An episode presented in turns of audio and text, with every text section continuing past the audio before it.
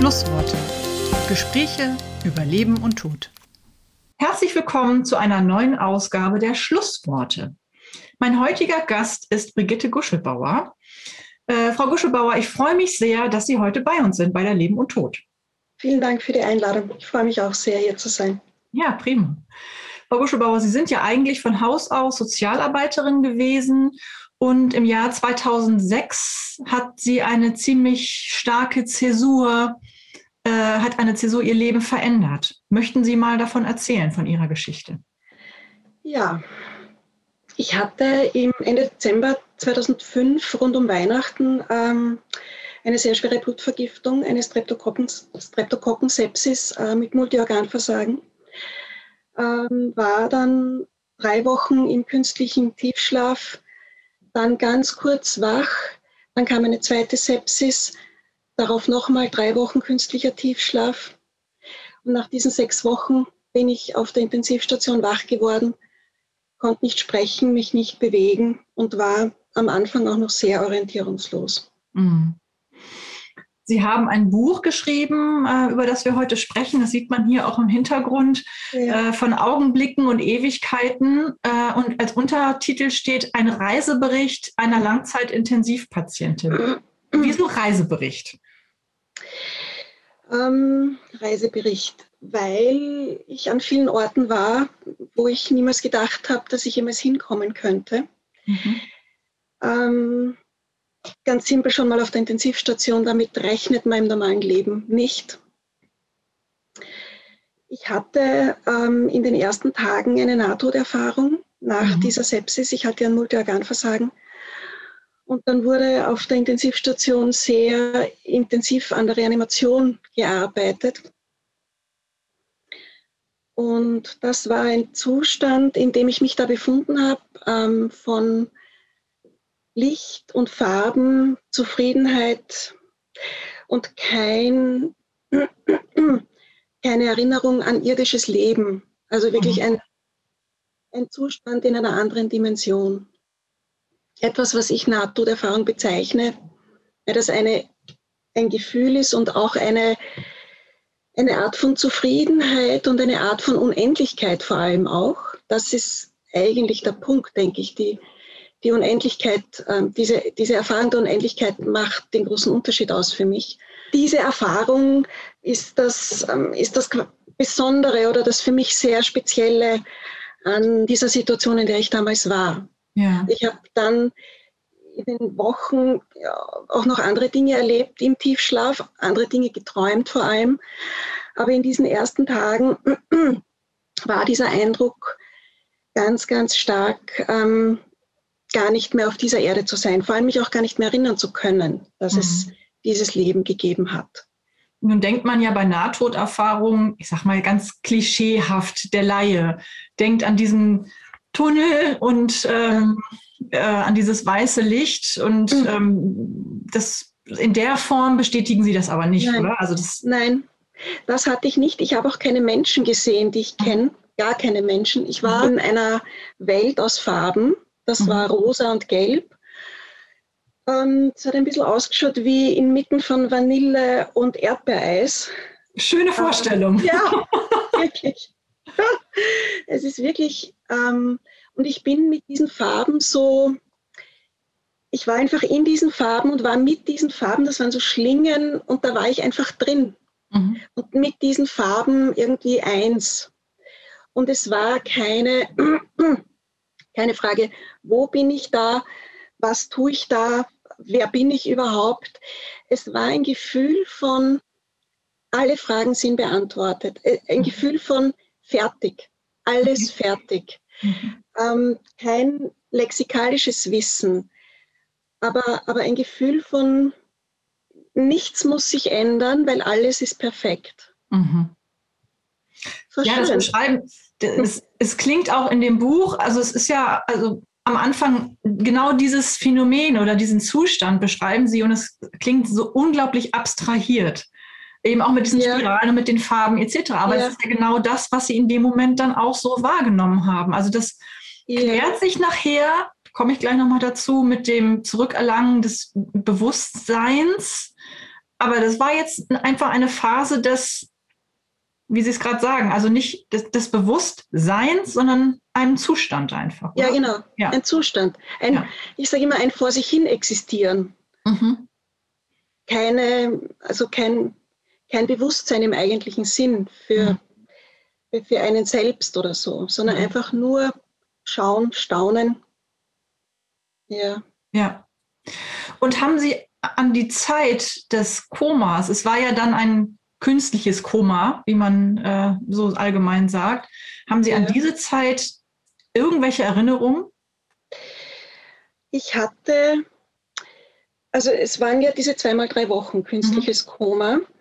Und ähm, in, in der zweiten Phase hatte ich ganz arge Albträume. Und das hat begonnen damit, dass ich geträumt habe, dass ich auf der Station in dem Bett, wo ich liege, ähm, dass ich entführt werde. Da kommt ein mhm. Auto auf die Intensivstation und ich steige ein und fahre weg. Und werde entführt, mehrmals immer wieder und immer wieder muss ich mit aller Kraft äh, gegen diese Entführung kämpfen. Das hat so weit geführt, ähm, dass ich ähm, nach Südamerika verschleppt wurde, dort in einer Fabrik Zwangsarbeit leisten musste, mhm. durch den Rauchfang rausgeklettert bin, von oben vom Rauchfang in ein Flugzeug gesprungen, keine Ahnung. Ja. Auf jeden Fall mit einem ganz, ganz hohen Krafteinsatz, mit einem wirklich sehr hohen körperlichen Krafteinsatz habe ich gekämpft gegen die Entführer und die Mörder. Mhm. Ähm, dieses Bild, also weil Sie fragen, ob ich was mitbekommen habe, nicht aktiv, aber ich weiß im Nachhinein, äh, mein Mann ist gebeten worden, ein Buch mitzubringen, mhm. äh, wo er weiß, dass es mir gefällt. Und er hat bittersüße Schokolade ausgesucht von der Laura Esquivel. Mhm. Ähm, das spielt in den, glaube ich, 30er Jahren in Mittelamerika. Und ah. da ist die jüngste Tochter darf nicht heiraten, weil sie ihre Mutter versorgen muss bis zu deren Tod. Eine Form von Zwangsarbeit in Südamerika, Mittelamerika, wie auch immer. Ja. Mhm. Ähm, was, das ist mir Jahre später erst bewusst geworden, dass ich Bilder aus dem Buch, das ich erkannte, äh, kannte und mochte, in, in meinen Traum reingeholt habe mhm. ähm, und quasi verarbeitet habe ähm, und im Traum das gesehen habe, was mir tatsächlich passiert ist, nämlich ich habe ein weiteres Mal gegen das Sterben gekämpft und diesmal mhm. aber sehr aktiv und sehr bewusst. In der ersten Phase war ich, habe ich nicht das Gefühl gehabt, dass ich, ähm, da war irgendwie keine Entscheidung oder kein, nicht in, also die hat sich ja verändert, diese Farbenphase. Mhm. mhm. Ähm, aber in der zweiten Phase, wo diese Entführung auch sehr real ist, da habe ich wieder, da war ich wieder ich. Ähm, da, da habe ich ganz massiv gekämpft, weil es in der zweiten Phase nicht so dramatisch war wie in der ersten. Okay. Das finde ich auch einen interessanten Zusammenhang, dass in der Phase, wo ich wirklich, also wo, wo sie wirklich reanimiert haben, dass ich da über dieser Schwelle drüber war. Ja. Und in der zwei, bei der zweiten Sepsis, in der zweiten Phase nicht mehr. Da bin ich nicht mehr so weit gekommen, zum Glück. Mhm. Sondern da habe ich mit meinem Bewusst, in meinem Bewusstsein war noch dieser Kampf, ähm, ja. dieser Kampf gegens Sterben. Mhm. Und diese, diese Bilder ganz am Anfang, die haben sich ja, äh, die haben sich ja sehr verändert. Da war diese Unendlichkeit, zeitlich mhm. und räumlich, was ja eine unglaubliche Erfahrung ist. Mhm. Ich habe mich immer gefragt, was ist unendlich eigentlich? Das ist so eine Grundfrage der Menschen, glaube ich. Ähm, aber man kann, ich konnte es nie spüren. Und in der, in der Situation war das ähm, für mich, also ich habe es als körperliche Erinnerung immer noch, diese Unendlichkeit. Mhm. Und zeitliche Unendlichkeit zum Beispiel ist nicht etwas, was jetzt beginnt und nie aufhört, sondern es ist immer jetzt, immer die Gegenwart, immer der Augenblick. Okay. Zeitliche Unendlichkeit hat kein Vorher und kein Nachher, sondern immer nur jetzt. Und das ist eine, das ist ein, ja, habe ich ja schon gesagt, es ist ein tolles Gefühl. Ja, ich glaube das. Also ist das auch so ein, gibt es auch einen Frieden? Also das, ich das ist ja so dieses ja, ja. Carpe Diem, also nutze den Tag, ja, ja, ja nutze den Augenblick. Das ist ja eigentlich genau das, genau, äh, was genau. wir uns alle wünschen, mehr im Jetzt zu sein. Ja, das stimmt auf jeden Fall. Das stimmt mhm. auf jeden Fall. Und das ist etwas, ich, ich freue mich manchmal so drüber, dass ich mir das erhalten konnte, dass mir dieses Gefühl bleiben konnte. Ja, ja. Dass ich das nicht vergessen habe wieder. Mhm. Haben Sie, Kontakt mit, haben Sie Kontakt mit anderen Menschen, die Nahtoderfahrungen gemacht haben und können Sie dieses Gefühl mit anderen Menschen teilen? Nein, also ich habe es am Anfang habe ich es versucht, mhm. Kontakte zu knüpfen über eine Selbsthilfegruppe im AKH, über verschiedene andere Wege, Bekannte. Aber es ist nie, ähm, es ist nie etwas zustande gekommen, interessanterweise. Mhm. Und es hat dann auch, also mittlerweile ist es ja 15 Jahre her, mhm. und mittlerweile möchte ich es, glaube ich, auch gar nicht mehr. Also ich mhm. habe ja, ich habe ja meine Geschichte ähm, aufgeschrieben und quasi zwischen zwei Buchdeckel gepackt. Mhm. Und ähm, ich mache Vorträge und ich halte Seminare in, in Intensivpflegeausbildungen zum Beispiel zum Thema Aufmerksamkeit in der Pflege. Mhm, kommen wir gleich ähm, nochmal zu. Mhm. Ja, genau, aber das ist eben, das ist der Rahmen, in dem ich ähm, kein Problem habe, mich mit dem Thema auseinanderzusetzen oder darüber zu ja. reden oder auch so ja. wie wir jetzt. Mhm. Ähm, aber ich glaube, auf diese ganz persönliche Ebene, also zumindest im Moment, wie sich das verändert mit den Jahren, weiß man sowieso nie. Mhm. Aber im Moment ähm, ist das eine, ein, eine Ebene, auf der ich gut ähm, daheim bin, auf der ich gut unterwegs sein kann. Mhm. Ja. Sie haben gerade Ihren Mann erwähnt. Sie haben eine Familie, Sie haben einen Mann, Sie haben äh, zwei Kinder. Wie ging es Ihrer Familie in der Zeit, in der Sie im äh, Tiefschlaf waren oder im künstlichen Koma waren? Ähm, genau, das, das ist eine interessante ein Unterscheidung. Ja. Genau, ja, mhm. ja, ja. Weil Tiefschlaf, meine Kinder hatten lange Zeit Angst davor, wirklich einzuschlafen am Abend, weil okay. wir alle haben jede Nacht Tiefschlafphasen. Ja. Und, ähm, und deshalb ist mir diese Unterscheidung zwischen Tiefschlaf und künstlichem Koma so wichtig, mhm. weil, das, weil das im Kopf auch wirklich einen Unterschied macht. Ähm, naja, die Kinder waren klein, die waren drei und fünf. Ähm, die haben gewusst, die Mama ist krank und muss viel schlafen, damit sie gesund mhm. werden kann. Ähm, und es hat ja niemand gewusst, wie das ausgeht. Diese ersten drei Wochen, mein Körper hat sich ja aufgelöst. Ich habe ganz massive körperliche Schäden davon getragen in dieser okay. Zeit. Ähm, und man hat einfach gar keine Perspektive gehabt. Nach den ersten drei, also der Primat hat mir nachher erzählt, sie haben drei Tage reanimiert, medikamentös mit Maschinen, ich kenne mich nicht aus, ja, aber drei Tage, das ist schon heftig, das ja, ist eine lange Zeit. Viel, ja. Ähm, und es war, es war überhaupt nicht klar, ob ich das überlebe und wenn ja, wie ich das überlebe, wann ich mhm. wieder aufwache, also wann, wann ich so stabil bin, dass man mich wieder aufwecken kann. Mhm. Ähm, also wann, wann die Organe auch wieder anfangen, selber zu tun nach diesem Multiorganversagen. Dieses mhm. Wort hat mich, ich habe das monatelang gar nicht gewusst, aber dieses Wort hat mich, ähm, hat mich erschreckt in der Rückschau, weil normalerweise stirbt man sowas. Ja. Ich bin aber nicht gestorben dran. Ja. Das ist schon, ja, und es war, also wir hatten eine ganz tolle Tagesmutter, die mit den Kindern zum Beispiel so Hefte gemacht hat. Da ist eh im Buch auch ein bisschen was drinnen, wo sie Gebete für die Mama hineingeschrieben haben und Bilder mhm. gemalt haben und die sich sehr mit ihnen auseinandergesetzt hat, glaube ich, auch zu der Thematik. Eine, mhm. eine sehr gläubige Frau. Das war ihre Methode, mit den Kindern das zu bearbeiten und dafür sind wir ja sehr dankbar. Das mhm. war sehr, sehr gut für die Kinder und mein Mann hat, hat ihnen nicht alles erzählt, aber er hat, ähm, er hat sie auch nicht angelogen. Mhm. Und so sind sie halt irgendwie gemeinsam durch diese Zeit. Und sie durften mich nicht besuchen kommen am Anfang. Also solange ich im Koma war, war das, glaube ich, gar kein Thema. Mhm. Ich dann wieder wach war, das war Mitte Februar, war ich ja noch drei Wochen beatmet und konnte nicht sprechen, weil, ähm, weil da die Stimmbänder, also man kann einfach nicht reden, wenn man künstlich beatmet wird. Mhm. Ähm, und die Schwestern wollten damals schon, die haben das mit meinem Mann auch so besprochen, ob er nicht mal die Kinder bringen mag. Das, das wäre für mich so wichtig als Motivation, irgendwie ja. weiterzuleben. Ja. Weil ich ja nicht nur eine, sondern eben, ich habe ja noch eine zweite Sepsis und war ja wieder in Lebensgefahr und die wollten mir einfach ähm, Lebensmotivation. Und mein Mann ist zu mir gekommen damals und hat mir das erzählt. Äh, dass es diesen Wunsch gibt und wir waren uns sehr einig, dass, ähm, dass die Kinder erst kommen sollen, wenn ich wieder sprechen kann mhm. und wenn ich meine Arme ein bisschen bewegen kann. Mhm. Weil dieses Bild, ich liege da drinnen, ich habe ja auch entsetzlich ausgeschaut. Ich war ja, also meine Haut, ich bin ja zerfallen eigentlich. Es ist durch diese Blutvergiftung ist ganz viel kaputt gegangen, auch äußerlich. Okay. Also das war kein schöner Anblick und, ähm, und dann konnte ich mich nicht bewegen und nicht reden. Mhm. Und das war ein Bild, das wollten wir den Kindern nicht zumuten. Mhm.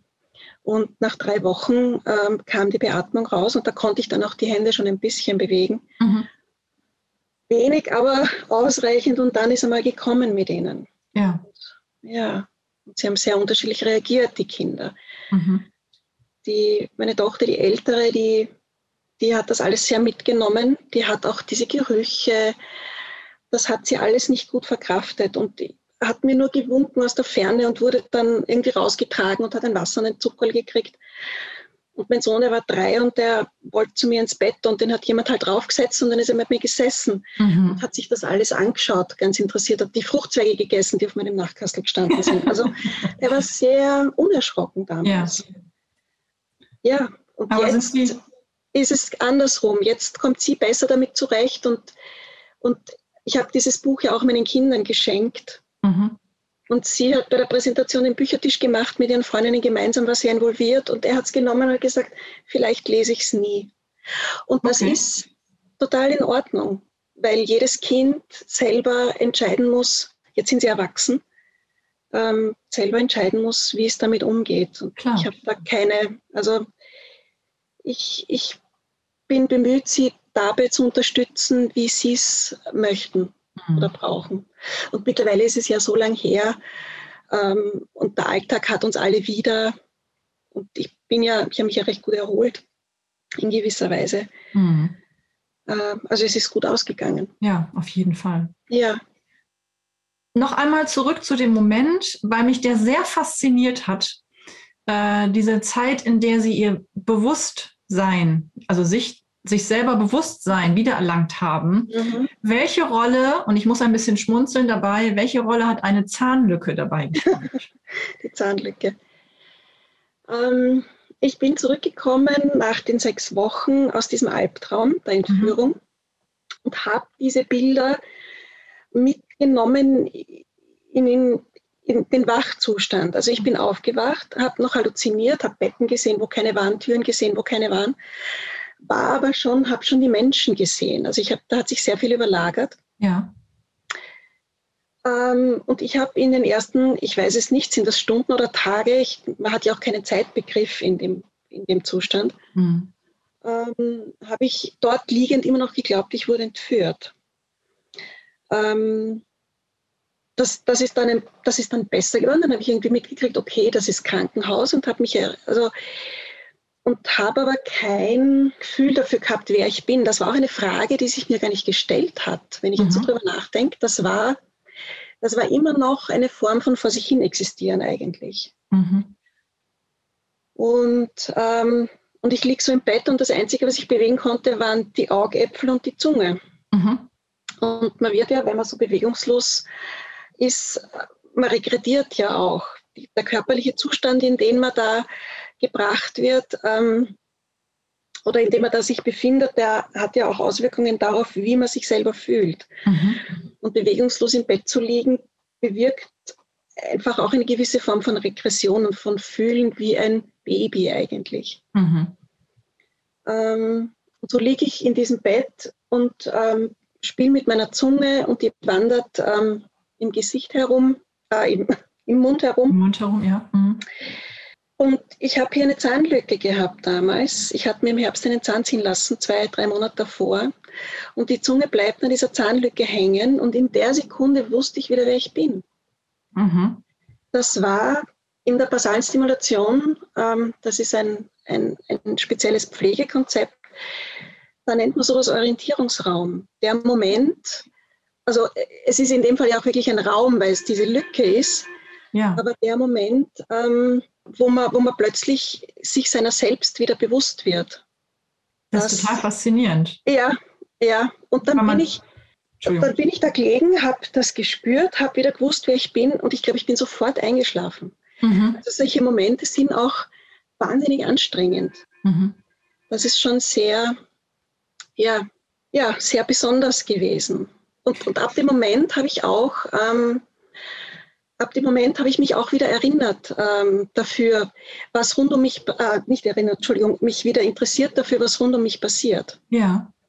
Also das war davor, war das alles nur so ein schemenhaftes Wahrnehmen und sobald ich wusste, wer ich bin, habe ich auch wieder, wieder mich interessiert, wer, wer da rundherum ist und was mit mir eigentlich los ist. Dieses Interesse kam dann auch. Hm. Das heißt auch die Menschen, weil Sie hatten ja auch dann Besuch, Sie haben einen, einen, einen großen Freundeskreis, auch ja. ähm, äh, ein gutes, großes Netzwerk, Nachbarinnen etc. Und Sie haben eben auch viel Besuch bekommen. Ähm, der wurde auch von Ihnen dann erst wirklich wahrgenommen, dass jemand da ist. Ja, ja. Mhm. Ja, das habe ich davor. Also ich kann mich an eine Situation erinnern, wo zwei Freundinnen da waren, die sich nicht kannten. Mhm. Und ähm, die, die, waren ein einziges Mal gemeinsam da und mhm. sind dann am Fußende von Bett gestanden und haben sich miteinander unterhalten, weil ich war ja, ich habe offenbar die Augen zugehabt oder halt nur ganz wenig offen. Ich war noch sehr im Dämmerzustand. Mhm. Und die haben miteinander geredet. Und das war total angenehm, weil das war so vertraut. Mhm. Äh, da unterhält sich jemand miteinander. Im Grunde ist das ein bisschen so wie als Kind, wenn man schlafen geht und die Tür bleibt noch offen. Mhm. Man hört die Eltern draußen mhm. und weiß, ich bin nicht allein, ich bin gut aufgehoben. Ja. Also der viele, ich habe am Anfang war es wirklich sehr viel Besuch und die mhm. Station mhm. hat dann gesagt, es wäre wichtig, ähm, eine Liste zu machen mit 15 Personen, die kommen dürfen und immer mhm. maximal zwei gleichzeitig. Mhm. Um sie auch nicht zu überfordern in dem Moment. Genau, ja. genau, genau. Mhm. Das war für die Zeit, äh, für die Koma-Zeit noch. Mhm. Sobald ich dann wach war, ähm, war die Liste auch nicht mehr relevant, weil dann wurde ich immer gefragt, ähm, wenn jemand da war und ich wollte immer Besuch. Also ich wollte immer, dass die Leute kommen. Das war, ähm, das klingt komisch, aber mir war ganz oft auch einfach sehr, sehr langweilig. Mhm. Weil man liegt da drinnen, ich war allein in einem Zimmer und also ich hatte einen Fernseher, das ist, da gibt es eh auch Geschichten im Buch zu diesem Fernseher. Ähm, und ich war sehr pflegeintensiv, das heißt, es war auch lange Zeit immer jemand bei mir. Aber trotzdem, diese vielen Stunden am Nachmittag zum Beispiel, das, also das mit der Zeit, mit dem Zeiterleben in so einer Situation ist wirklich sehr speziell. Mhm. Ja. Also ich stelle mir das auch, ich habe Ihr Buch ja auch gelesen und ich habe viele Artikel über Menschen gelesen, die eben auch in, in, einer ähnlichen Situation waren. Man muss sich das ja vorstellen, sie können sich nicht bewegen. Sie konnten sich auch nicht mitteilen, zumindest mhm. am Anfang nicht. Ihr Mann hat dann ja. eine ganz tolle Idee entwickelt, können ja. wir gleich nochmal drüber sprechen. Aber worauf ich hinaus will, dieses, dieses unglaubliche Gefühl der Hilflosigkeit, wie ja. hält man das aus? Also ich bin jemand, ich bin sehr aktiv, ne? also ich kann mir das überhaupt nicht vorstellen, so völlig hilflos zu sein und noch nicht mal, wenn man Durst hat, zu sagen, ich habe Durst. Wie ja. hält man das aus? Ja, mit Medikamenten. Also ich glaube, ich war einfach, also ich war ja noch sehr erschöpft mhm. und, ähm, und sehr reduziert irgendwie schwer ist es schon, zum Beispiel das mit dem Durst, das wusste ich ja gar nicht, die ersten paar Tage, dass ich Durst habe. Okay.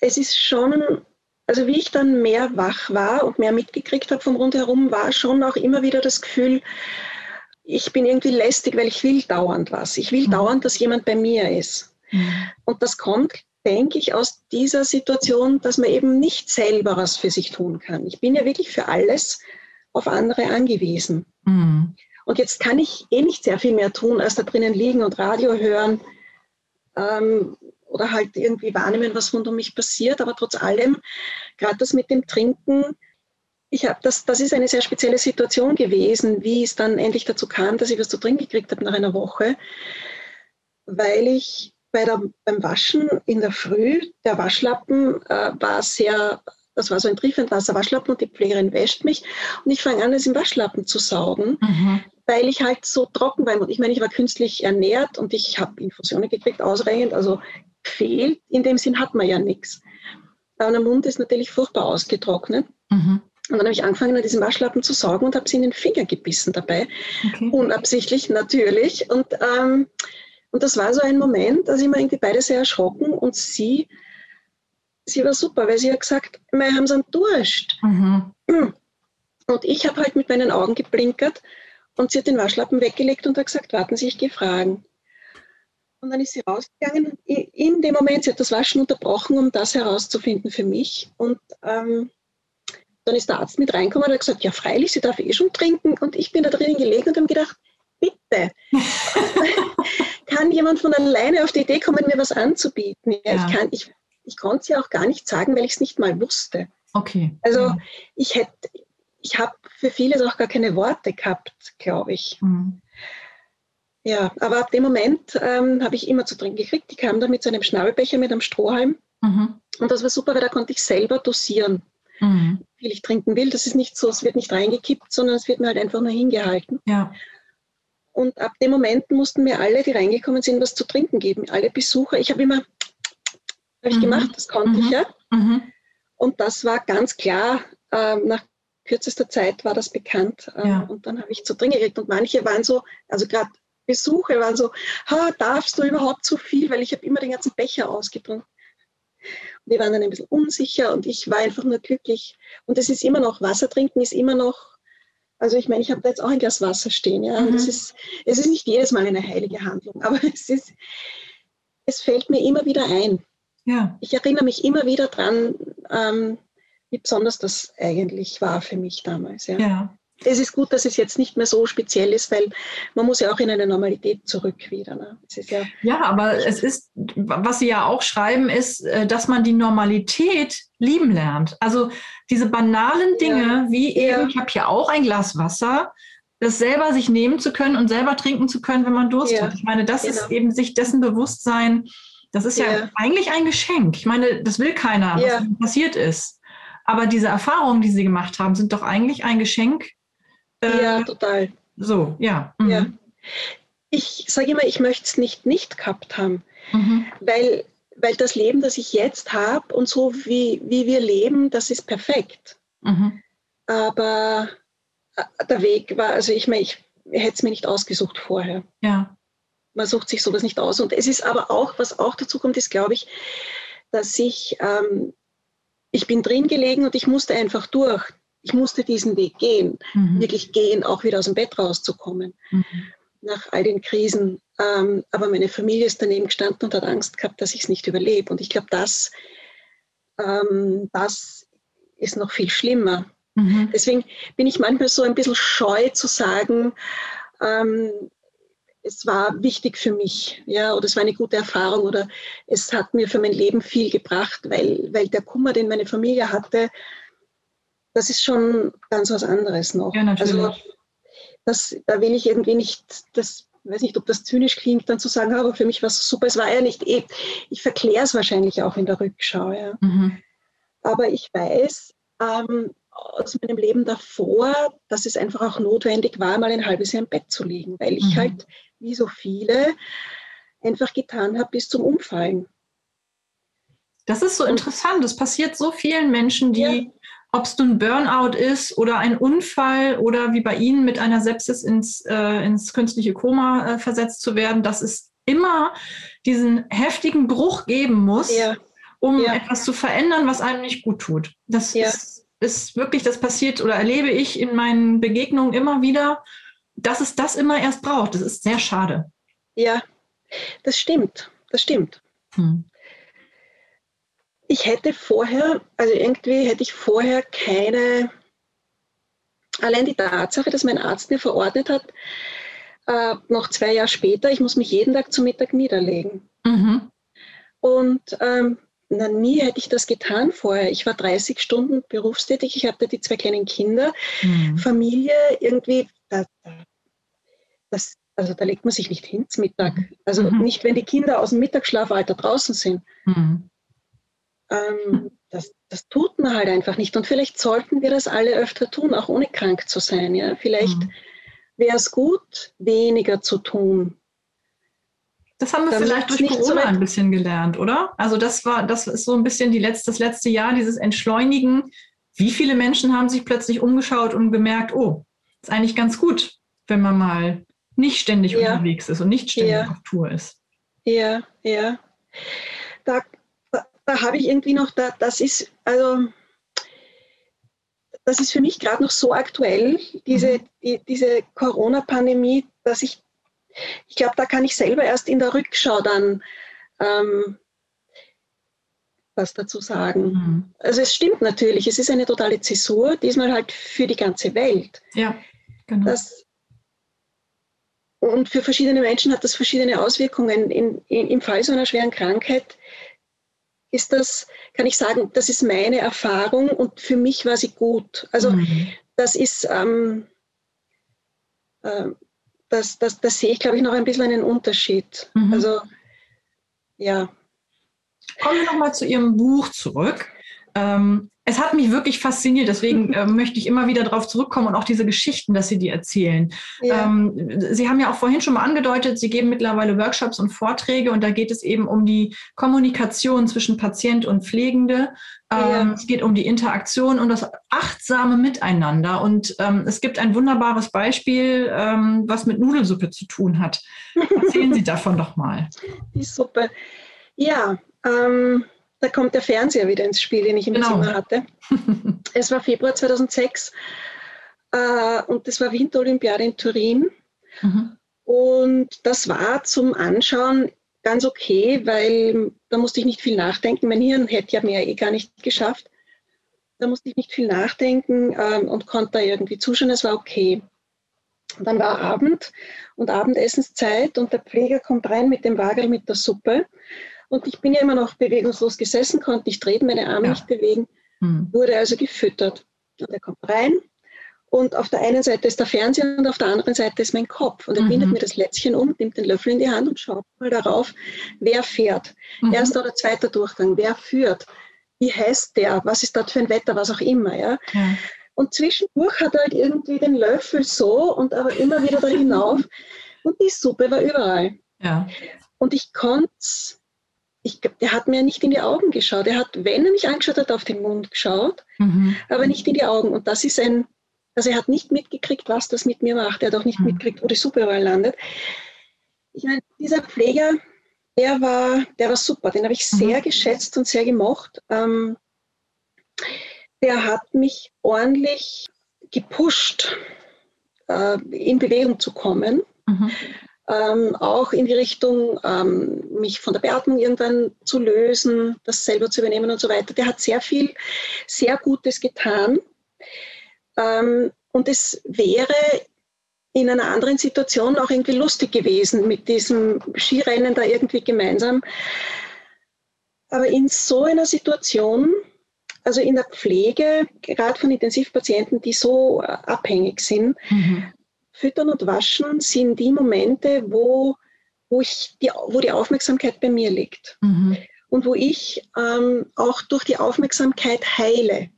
Nicht nur durch die Suppe, die er mir da einlöffelt oder durch, durch den Waschlappen, der mich wäscht, sondern ähm, durch den Augenkontakt, durch die Berührung.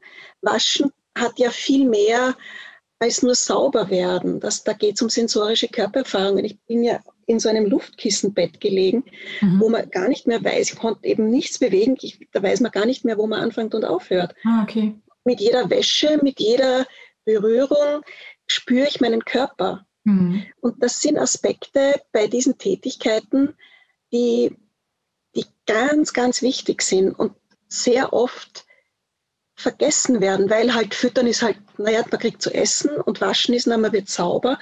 Aber im Grunde sind das Tätigkeiten, wo über die Beziehung in diesem Moment Heilung passiert. Mhm. Und man weiß, dass Patienten, die, die, die so gepflegt werden mit dieser, also nach der basalen Stimulation, das habe ich vorhin erwähnt, das ist ein mhm. Pflegekonzept, ähm, dass die weniger Schmerzmittel brauchen, zufriedener sind, ähm, sich besser erholen, weil Aufmerksamkeit, und das ist ein wichtiger Unterschied zur Achtsamkeit. Achtsamkeit hat sehr viel für mich mit Behutsamkeit zu tun, mhm. aber mir geht es um die Aufmerksamkeit, ums Hinschauen, ums Wahrnehmen, ums Sehen der Person und um, dieses, um diese aktive professionelle Beziehung, die nötig ist.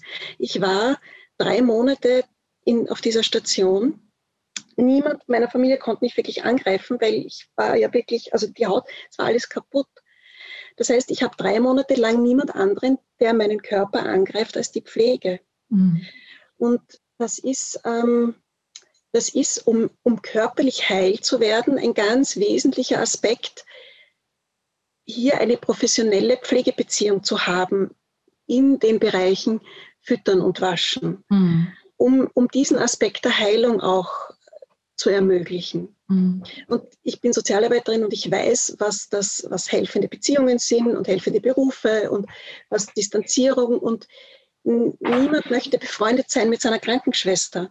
Aber es muss eine Form von professioneller Nähebeziehung möglich sein, damit ich alle Ressourcen kriegen kann, die ich brauche. Mhm. Und das ist auch total wichtig. Sie haben ähm, ein Eisbergmodell entwickelt, äh, wo es eben auch um die Wahrnehmung geht, weil natürlich das, was man oben sieht, das klassische System, im Prinzip eines Eisbergs, man sieht nur die Spitze mhm. äh, und darunter passiert aber ganz viel. Mögen Sie uns genau. das auch nochmal erklären, worum es da genau ja. genau geht?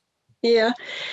Ähm, das ist entstanden in einem, in einem Seminar, in einer Sonderausbildung Intensivpflege, mhm. ähm, wo einfach zur Veranschaulichung dieses, was nimmt man voneinander wahr. Ähm, und wir haben zwei Eisberge einander gegenübergestellt. Nicht einen Eisberg, wie man es landläufig kennt, das, mhm. was man bewusst wahrnimmt und das Unbewusste oder was weiß ich, Wirtschaftspsychologie, keine Ahnung, sondern wir haben zwei nebeneinander gestellt, die Patientin und die Pflege. Und ober der Wasseroberfläche, da fährt dann so ein Schiff hin und her, da ist das, was wir außen wahrnehmen. Ähm, die Pflegerin weiß, wie ich heiße, äh, was ich habe. Sie weiß, ob ich gerade irgendwie gut drauf bin oder nicht. Sie weiß das, was sie sieht und was im Akt steht, mhm. was ihr vielleicht meine Familie erzählt. Aber sie weiß nicht, was drunter ist. Und sie weiß nicht, ob ich heute gerade Angst habe, zum Beispiel, weil ich mhm. schlecht geträumt habe. Ich habe ja die Albträume auch in den Wachzustand immer noch mitgenommen. Jede Nacht haben sich immer noch Albträume wiederholt. Mhm ähm, das sind alles Dinge, die sie nicht weiß, die sie nicht wissen kann, weil ich kann es auch nicht erzählen. Vielleicht erinnere ich mich auch gar nicht dran, aber ich habe trotzdem Angst. Ja. Und dann ist es wichtig, ähm, dass die wissen, dass es unter dieser Oberfläche Dinge gibt, die Auswirkungen haben auf das, wie ich gerade beieinander bin, wie mhm. ich gerade, ähm, wie meine Erscheinungsform eben gerade ist. Und wenn ich ängstlich und raunzig bin, dann hat das einen Grund, weil offenbar irgendwas gerade passiert ist. Mhm. Das heißt, wichtig ist, ähm, das am Schirm zu haben, dass es diese Ebene gibt, die wir nicht sehen und die sich aber direkt ist, wie bei Kindern, direkt auswirkt auf das, wie ich, wie ich halt so drauf bin an diesem einen Tag. Mhm. Aber der Pflegende bringt ja auch so einen Eisberg mit. Genau, der bringt genauso einen Eisberg mit. Und jetzt ist es natürlich eine schiefe Beziehung, weil ich bin hier die Patientin und das ist mhm. nicht meine Verantwortung, irgendwie die Situation der Pflege am Schirm zu haben. Aber ich hatte, das war ist ja vor 15 Jahren gewesen und, und damals war es noch, wann immer es möglich war, so, dass eine Pflegerin eine Patientin betreut. Mhm. Also so ein 1 zu 1 Schlüssel. Ja. Und ich hatte, ich kann mich vielleicht an drei Tage erinnern, wo das nicht so war. Das hat sich mittlerweile auch verändert, aber damals, und, und ich war ja eben sehr, sehr aufwendig von der mhm. Betreuung, damals war das so. Und dann gab es Tage, wo das nicht so war und da musste ich ewig warten, weil natürlich die auch woanders war. Mhm. Und, ähm, und dann wäre ich unruhig, dann wäre ich ängstlich, dann wäre ich raunzig, weil ich nicht weiß, warum. Mhm. Und wenn sie mir sagt, wenn sie reinkommt, und wenn ich Hand auf die Schulter legt und wenn in die Augen schaut und sagt, ich habe heute noch einen zweiten Patienten, Sie müssen ein bisschen warten heute, es wird alles ein bisschen länger dauern, hm. dann kann ich auslassen, dann kann ich ja. mich entspannen, dann weiß ich, was los ist. Ja. Wenn ich das nicht weiß, dann ist es einfach anders als an allen anderen Tagen. Ich bin mehr allein, was bedeutet, ich habe mehr Angst, weil mhm. ich habe mich immer sehr gefurchten, wenn ich allein war. Mhm. Oder oft, immer stimmt nicht, oft.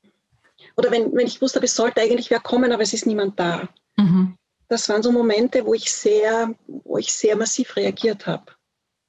Und wenn ich das weiß, dann kann ich mich entspannen. Mhm. Aber dazu brauche ich, dass sie nicht draußen steht und reinruft.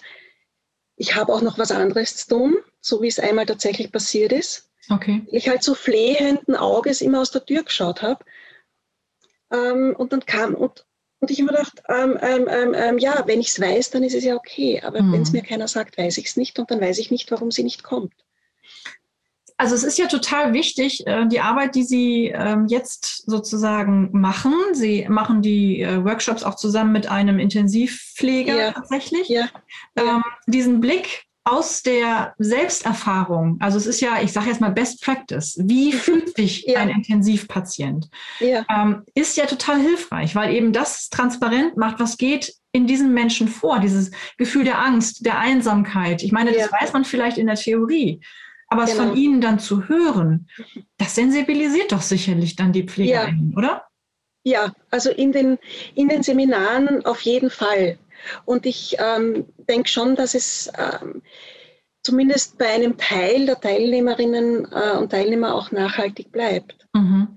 Ich kann mich, also wenn ich an meine Ausbildung mich zurückerinnere, erinnere ich mich vor allem an diejenigen, die von außen gekommen sind und eine Unterbrechung im normalen Unterricht waren und irgendwas anderes, Besonderes erzählt haben. Mhm. so bin ich ja auch immer eine Unterbrechung des normalen Unterrichts. Ich unterrichte ja auch nicht mhm. Aufmerksamkeit mhm. in der Pflege, sondern wir erarbeiten gemeinsam auch mit verschiedenen Übungen ähm, diese Situation und wie man sich da fühlt und was, was da wichtig ist oder sein kann. Mhm.